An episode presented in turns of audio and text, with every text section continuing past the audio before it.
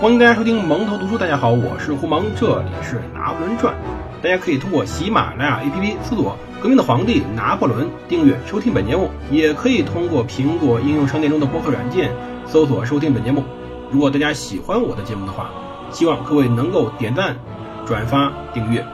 同时，与本电台相同名称的公众号已经开始更新了，搜索“蒙头读书”四个字全拼，便可以找到这个公众号。谢谢各位的支持，你们的支持就是更新最大的动力。我们接着讲拿破仑。拿破仑此时基本上已经彻底征服埃及了，但是这种征服只是从军事意义上征服，并不是从人心上。他这时候更为关键的是要去关注宗教，因为我们知道中东地区自古以来，或者说从穆罕默德诞生以来，就是伊斯兰教的最重要的传播地区。他呢？不得已，或者说他也愿意去尊重伊斯兰教，甚至说假意改信。他享受这种装模作样的感觉。同时呢，那些伊玛目们，或者说那些伊斯兰教的宗教首领们也喜欢。但是这种相互之间的尊重，也保证了拿破仑在一定程度上军队的成功。他不想遭受太多的当地人民的反抗。其实啊。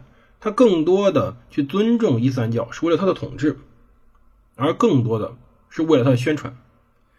他在埃及建立起了一个宣传的纸媒体，或者说就是报纸，就像之前在意大利战局中，拿破仑开动了他的宣传机器，大肆的为他去造势，当然不免的有点谎话连篇的感觉。其中有一本叫做《政论家》的杂志报道说，科普特人呢，就是当地人。歌唱赞美诗，称颂新亚历山大大帝。对，就是这位拿破仑，新亚历山大大帝。军中发行的《埃及邮报》称他说他就像穆罕默德继承人一样，平日近人。有一天呢，他例行的去到处转转，突然突发奇想，去攀登了大金字塔，也就胡夫金字塔，观赏了斯芬克斯像。但当然，这里一定要纠正一点啊，拿破仑。并没有用炮兵轰掉斯芬克斯像的鼻子，那块鼻子绝对只是由于风化历史因过长而塌下来的，这跟拿破仑没关系。这位将军不背这个锅。法国炮兵从来没有奉命炮轰斯芬克斯像，但是拿破仑在那里与穆罕默德等三位伊玛目交谈。这里要说一下，这个穆罕默德确实是伊斯兰教创教祖师爷的名字，可是。这个名字也成了后来这些穆斯林们最喜欢用的名字。这个穆罕默德，全全世界传说啊，传说用这个名字的或者用这个当姓的有一亿人，实在太多了。他与穆罕默德等三位伊玛目交谈，当天呢也有这些公告去摘录他们讲话。他们核心呢是表示对于那些伊斯兰教的尊重。他们之间讨论了关于金字塔发掘的事情，因为之前呀，九世纪有人想寻宝，打开了大金字塔，但只找了木乃伊。波拿巴对这种事儿表示非常非常的愤怒，他说这种事儿呢是恶人竹篮打水一场空。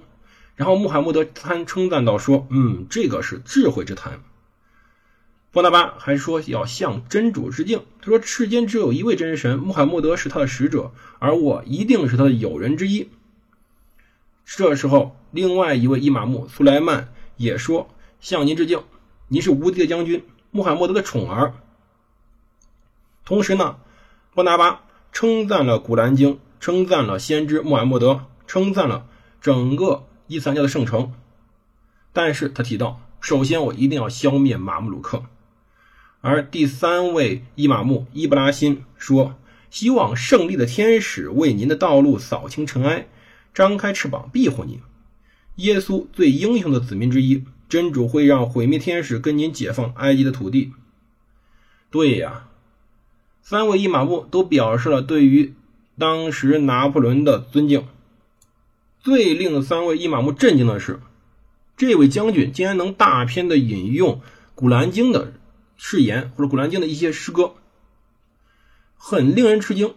但是没办法，人家拿破仑看书多，他其实前面已经认真阅读过阿拉伯相关的一些记载，以及《古兰经》以及《古兰经》周边的一些解释了。他对于当时阿拉伯世界有一定了解，他可以非常熟练的运用当时至圣穆罕默德名言，还说到了那些非常非常重要的古兰经中的一些名言，比如说追寻会腐烂财宝之人，贪恋好比渣子的金银之人是罪人，大罪人之类的话。拿破仑呢，用这种表现引起了那些伊玛目们的支持。三人中的苏莱曼称道说：“拿破仑宽大仁厚的对待教皇，他则说教皇陛下不该判穆斯林永受地狱的火刑。”拿破仑说：“我读过《布兰经》后，相信穆罕默德希望埃及人与法国人一同歼灭马乌鲁克。智胜呢，则喜好与诚实之辈打交道，支持他们去梵天神庙，也就印度，去印度。”来驱逐当地的英国人，他想让法国人在埃及港口建立兵站，显然也想让埃及人驱逐被诅咒的耶稣之子阿尔比恩岛民。他承诺道：“说法兰克人会用友谊报答你们，直到你们升入七重天堂。”这是当时拿破仑为了巩固他与埃及当地大头领或者宗教人士的一种方式，他做的很好。那么当地的那些学者怎么看这件事呢？很有意思。我们想想，我们就是中国人在遇到西方侵略的时候，如何看待西方，是个很有意思的事儿。当时有三位代表的历史学者，这三位学者都是历史学家，分别叫做阿布德·拉赫曼·贾巴尔提，我们简称他叫贾巴尔提，名字太长了。第二位呢叫哈桑·阿塔尔，第三位叫尼古拉·托尔克。他们态度完全不一样。其中，贾巴尔认为侵略军是真主对忽视伊斯兰教义的埃及所降之惩罚，就是说，由于这些侵侵略军到来呢，实际上是自己我们自己忽视了我们对于真主的奉献，忽视了我们的宗教所带来的惩罚。那么，他把法军看作新十字军，但是他毫不讳言的表达了自己对于法国先进科学技术的崇拜。他钦佩法国的武器，钦佩法国的军事战术以及医疗、科研等，对于他们这些就是法国人对于埃及历史、地理、文化的兴趣。贾巴尔提呢非常喜欢和法国学者来往，他佩服拿破仑这个人不讲排场，也欣赏他去苏伊士时不带厨师与女监，只带着工程师和商人，其中包括有穆斯林商人。然而，贾巴尔提仍然认为。拿破仑贪得无厌、不讲信用的野蛮无神论者，就是说，拿破仑对于宗教的信仰啊，实际上没有真正的使得这一些高层的人士容忍他的所作所为，或者说把他真正当做自己人。他非常高兴，他们伟大的苏丹呢，准备宣布要对异教徒发动圣战，也就是袭击当时的拿破仑。大家要知道呀，其实这时候法国人和当地人最大冲突在于哪呢？不是在于他们的理想和宗教。诚然，大革命的教条和《古兰经》有非常多的矛盾，但实际上底层是什么？底层是近代化的法国文化和中世纪的伊斯兰文化之间的严重冲突。但是，贾巴尔还非常称赞说，法国人修理工程是善待当地工匠。他还。仔细的模仿了他们的化学和工程实验。他对于法国士兵在露天市场砍价失败的事儿也觉得挺好玩的。他认为这些事儿呢是为了赢得民心。但是有一件事让他非常非常讨厌。他说法国异教徒违背伊斯兰教律法，允许那些最低贱的科普特人、叙利亚人、东正教教徒和犹太人骑马佩剑，这一点让他很受不了。因为毕竟当时的埃及是个等级森严的社会。但是，贾巴尔提的朋友哈桑阿塔尔正好相反，他很担心被作为通敌者，他拒绝了学者们邀请，他不去参观他们的图书馆和实验室。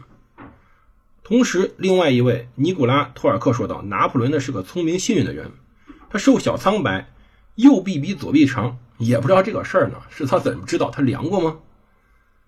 托尔克还说道：“说很多穆斯林认为拿破仑是人们所期望的伊斯兰教。”救世主马赫迪，如果他能把西方的服饰换成中东的服饰，相信这一点，穆斯林相信他的人数又会激增。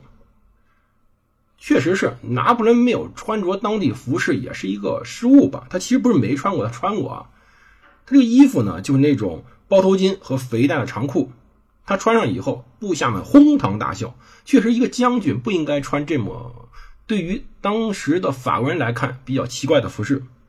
多年后，拿破仑还说过这个事儿，说既然此前一直信仰新教的亨利四世认为，为了统治法国必须改信天主教，难道你会觉得东方帝国或许还有亚洲至尊的权威，不值得包头巾和肥大长裤吗？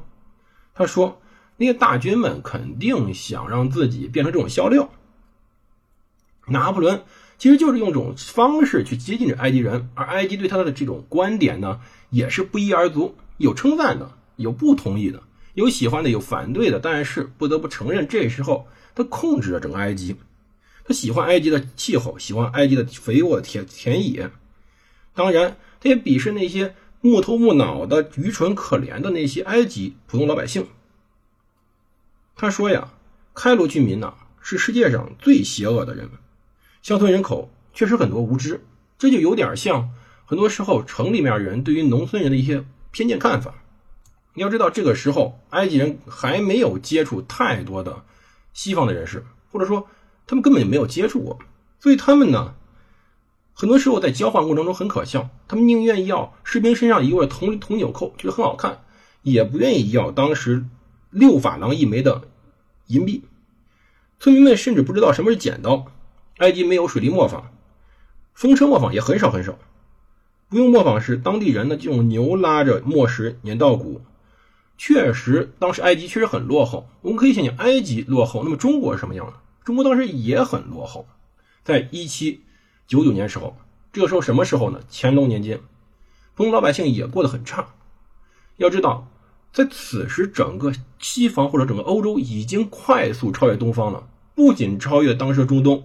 也远远的超越了当时的中国，就如同当时马格尔尼访问中国之时所说：“中国这艘破船没有沉，很大程度上源于他有一个优秀的船长。很不幸，四十年以后，这艘船开始漏水了。可是拿破仑好日子很快结束了，因为他的海军出事了。他海军出了什么事呢？他的海军碰上了英军。之前在。地中海上到处搜索拿破仑海军的纳尔逊，终于找到了拿破仑军队。究竟是怎么样子的一场战斗？